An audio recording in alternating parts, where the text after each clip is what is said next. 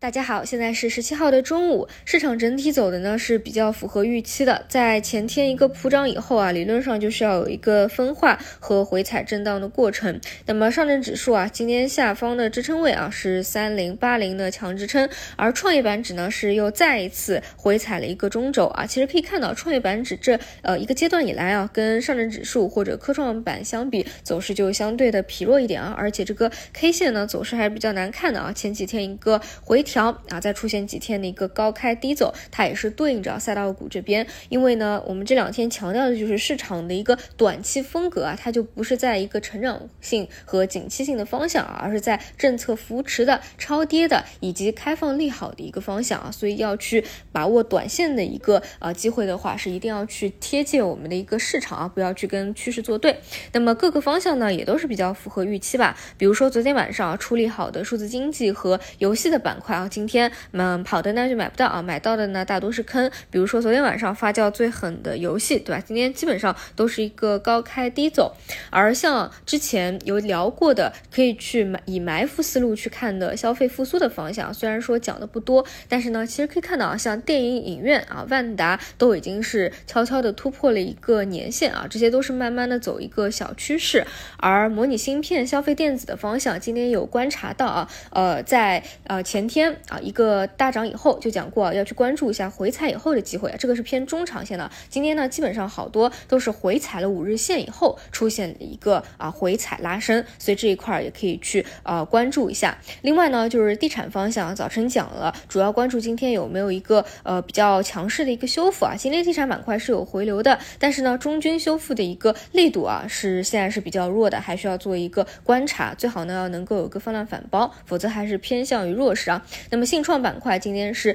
啊继续有走强，信创板块我讲过啊，主要的一个问题是个股的一个分化啊特别的明显，而且呢不同的阶段啊信呃信创带队的那个个股啊它都是啊不太一样的，比如说昨啊前两天啊这个深桑达走的比较强势，对吧？但是今天啊，轮到了密码轮龙头格尔软件啊去上板，你会发现每天领涨的个股是不一样的，但是能够在震荡回调的时候进行一个轮动的低吸啊，辨识度比较高的，其实都是还是比较不错的。那么在昨天有消息刺激的情况下，今天走强也是比较符合预期的。然后呢，再来看一下新冠医药线啊，这一点已经讲过了。现在呢，算是一个名牌的博弈，但是肯定是没有走完的，因为后面还有好多的啊预期的以及催化点。就比如说这两天好了。啊，整个确诊的人数啊，数量增长的速度也是比较的快啊，在后面还有特效药的审核进度啊，以及未来啊再有边际宽松的一个可能和预期。那么既然已经是名牌博弈了啊，那么高位的方向，只要它开的很低啊，或者说啊被合了，那总归是有资金去做一个低吸的。但是高位呢，更多看的是一个高位反复的震荡啊，然后有部分可以分化再走出来。